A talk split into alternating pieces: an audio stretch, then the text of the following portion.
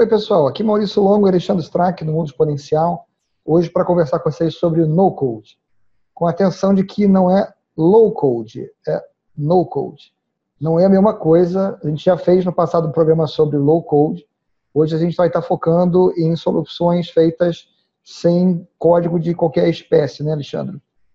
Exatamente. Acho que é importante esclarecer a diferença entre as duas, que as pessoas entendam claramente do que se trata uma e a outra. Low code é uma solução que é criada para desenvolvedores, mas para ter ganho de agilidade, ou seja, permite que se criem aplicações onde você escreve menos código para criar a solução, mas tem que escrever algum código, ou seja, existe a possibilidade de você escrever algum código. Já no code são plataformas e soluções que são criadas para que você possa criar aplicativos ou outro tipo de solução, aonde literalmente não existe a possibilidade de você escrever código, é no code de fato, não tem código e não tem a possibilidade que tenha, digamos assim. É, essa é uma das grandes é, diferenças entre low code e no code, ou seja, low code é feito para desenvolvedores e no code é feito para um outro público em geral. Desenvolvedores podem usar também, mas não foi feito para eles, foi feito para pessoas que querem criar soluções e não têm competências, digamos, normais de um engenheiro de software, de um desenvolvedor. Então, é para um outro público. Se você ainda não assinou o canal, clique aqui embaixo para assinar e marque o sininho para ser notificado quando saem novos vídeos. Se você está escutando o podcast e ainda não fez a sua assinatura, procure na sua plataforma de preferência para que você seja avisado quando forem lançados novos episódios. Se você gostar do que você vir e ouvir aqui, deixe o seu like, porque o feedback é interessante para nós. Eu acho interessante pegar o fato de que quando você fala que não tem competência, que não é que são incompetentes no geral, não tem aquela competência. Né? Exatamente. Não, não, é minha intenção agredir ninguém, não estou dizendo que quem não tem a competência não poderá vir a tê-la, é, simplesmente não foi treinado ou não se dedicou a esse tipo de conhecimento, era isso que eu queria dizer. É, não, isso a gente sempre é bom a gente esclarecer. Nessa, nesse lado, tem, tem vários produtos interessantes. É, nós já começamos a falar sobre alguns deles, porque eles apareceram na, na outra série que a gente está fazendo, digitalizando, nos últimos dois uh, finais de semana.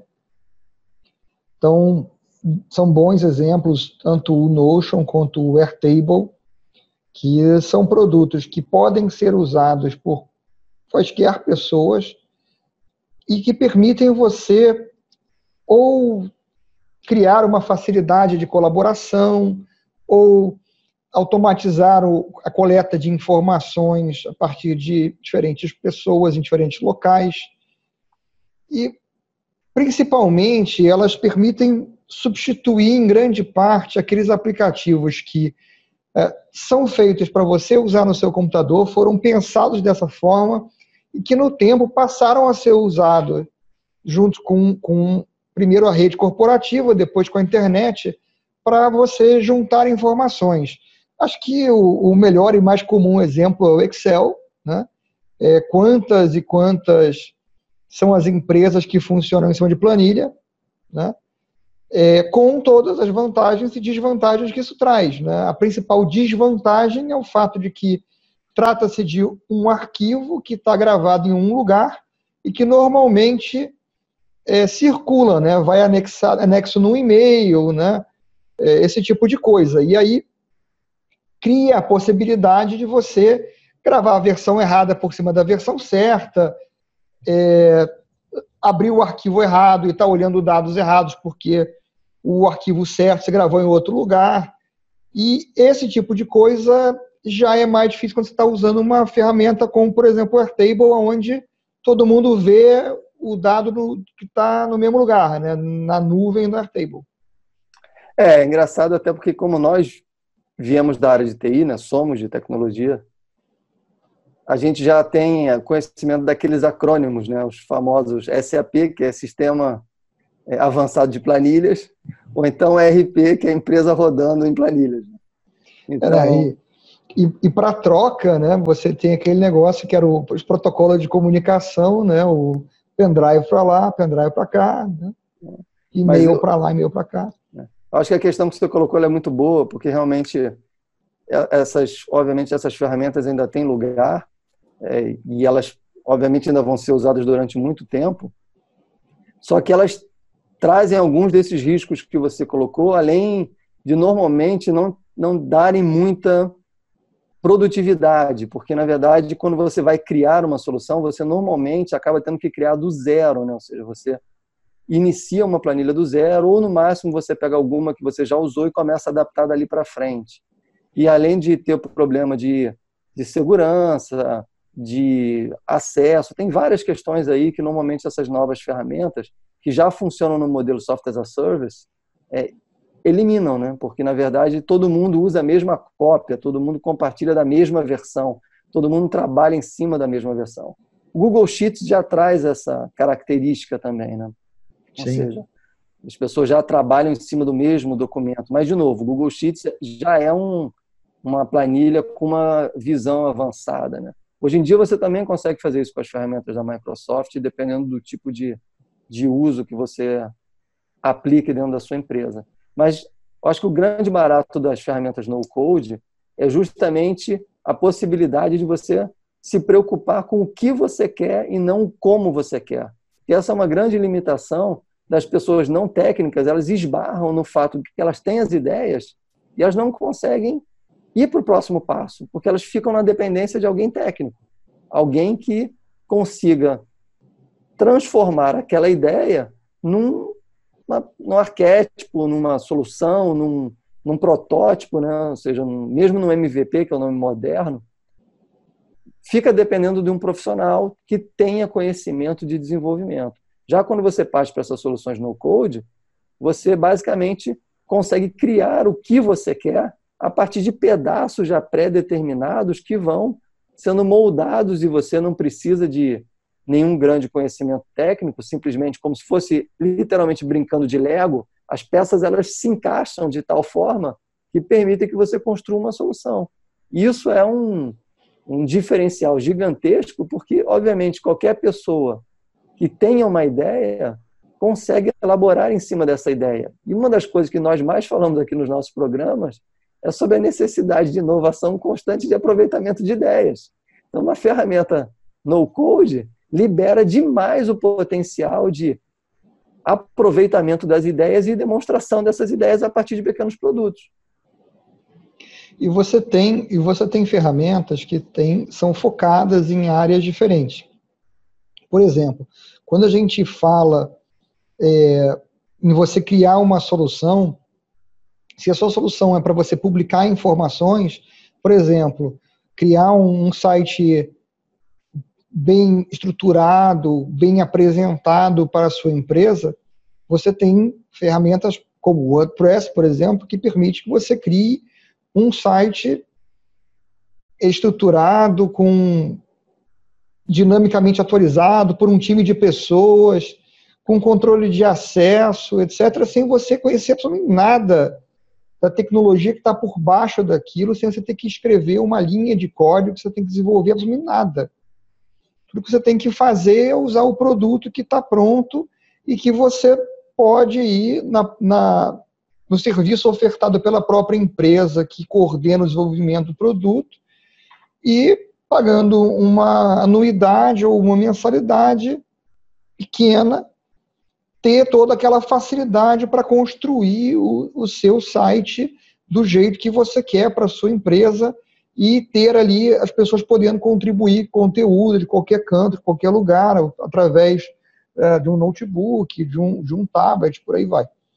Então, é, é, essa é uma ferramenta que está focada numa área específica, né? ela é para sites, mas ela te traz uma produtividade enorme na criação de sites quando, como você tem outras, por exemplo, como o Notion, que é para organização de informação e te traz uma flexibilidade enorme com a facilidade de você ter as informações centralizadas. E, por outro lado, né, você vai variando no espectro aonde que as ferramentas se encaixam. Você tem um Airtable, por exemplo, que é uma base de dados, porém com características de planilha, que torna fácil para as pessoas que estão acostumadas a trabalhar com planilhas a passarem a trabalhar com uma base de dados centralizada que te dá, vamos dizer assim, as vantagens da planilha por um lado com as vantagens do banco de dados pelo outro. Né? Combina pontos fortes essas duas coisas para você poder fazer coisas que antes precisavam de um esforço de desenvolvedores. O que é interessante é que todos esses exemplos que você citou, eles também são extensíveis, né? ou seja, eles têm as funcionalidades básicas e eles têm vários plugins, né? vários blocos que vão sendo adicionados em cima dessas ferramentas e que vão dando ainda mais potencial a, essas ferramentas.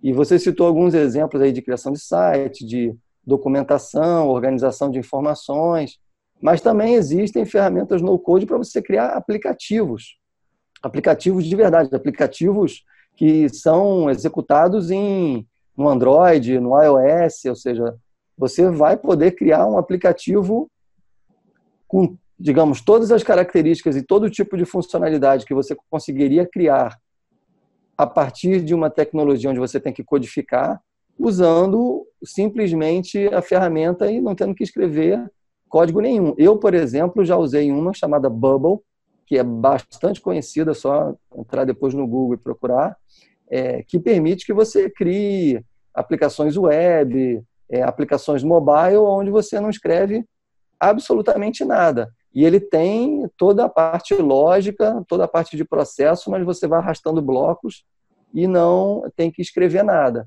E o que é bastante interessante também é uma outra ferramenta, talvez você já tenha visto, que é o Scratch, que é muito usada para ensinar programação em escolas, ensinar lógica de programação e iniciar, digamos, as, as crianças e os jovens no início de como cria soluções e como programa. E o Scratch, o que é bacana é que ele também é uma ferramenta onde você não escreve o código, você arrasta pedaços de código e monta o algoritmo da sua solução para que ela desempenhe aquilo que você quer. Normalmente são pequenos jogos e tal, porque é o que está em maior atratividade, digamos, para o público mais jovem. Mas é a forma de você ensinar programação e é uma ferramenta, se eu não me engano, criada pelo MIT. Depois posso, a gente pode dar uma Acho que é. Acho que é. é.